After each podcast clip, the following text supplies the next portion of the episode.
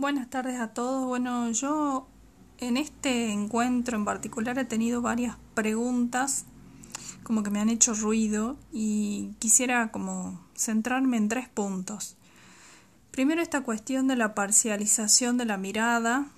ante la amplitud de la cultura y de la complejización de la cultura. Yo me pregunto si no es como una consecuencia necesaria, porque si lo tomamos desde el punto de vista del observador, mientras más grande es, mientras más amplio es, es imposible tener una mirada abarcativa de esa totalidad. Y además eh, hay como un abandono de los grandes relatos, por ejemplo la filosofía, si bien resulta convocante, o la religión, los grandes relatos de la religión, digamos esa mirada de totalidad es lo que se ha perdido. Este, también esta idea de que las culturas son inconmensurables, ¿no es cierto?, de que yo no puedo medirlas, este, acentúa un poco el relativismo y esa necesidad también que se opone, digamos, a esa necesidad de, de pensar un mensaje o de actualizar el mensaje teniendo en cuenta el contexto. Entonces creo que, el, que la situación es un poco más compleja, que da mucho más para pensar. La segunda cuestión es sobre el desencanto de las ideologías, la, la, pérdida de la institucionalidad, y yo pienso también en los grandes fanatismos, ¿no es cierto?, de este siglo XX, XXI, en donde la idea se ha puesto por encima del hombre.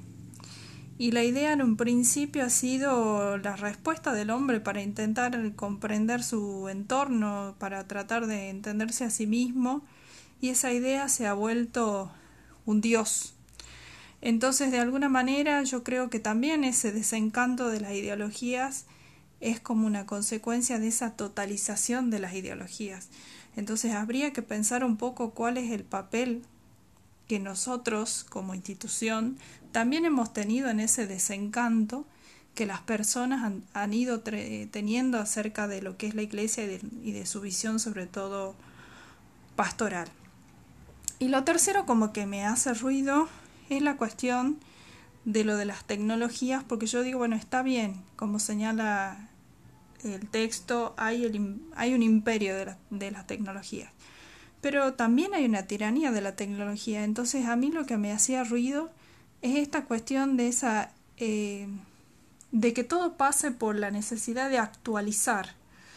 de que todo sea este, vestirlo de un ropaje más nuevo, cuando en realidad la novedad está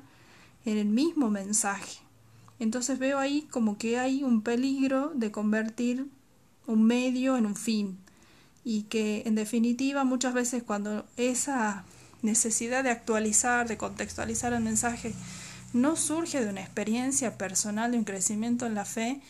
nos estamos situando como en la misma lógica de marketing que vende una iglesia o vende una institución, pero que en definitiva no responde a las preguntas de esas personas necesitadas de Dios. Entonces creo que hay que, digamos, a mí me da mucho que pensar este, este texto que hemos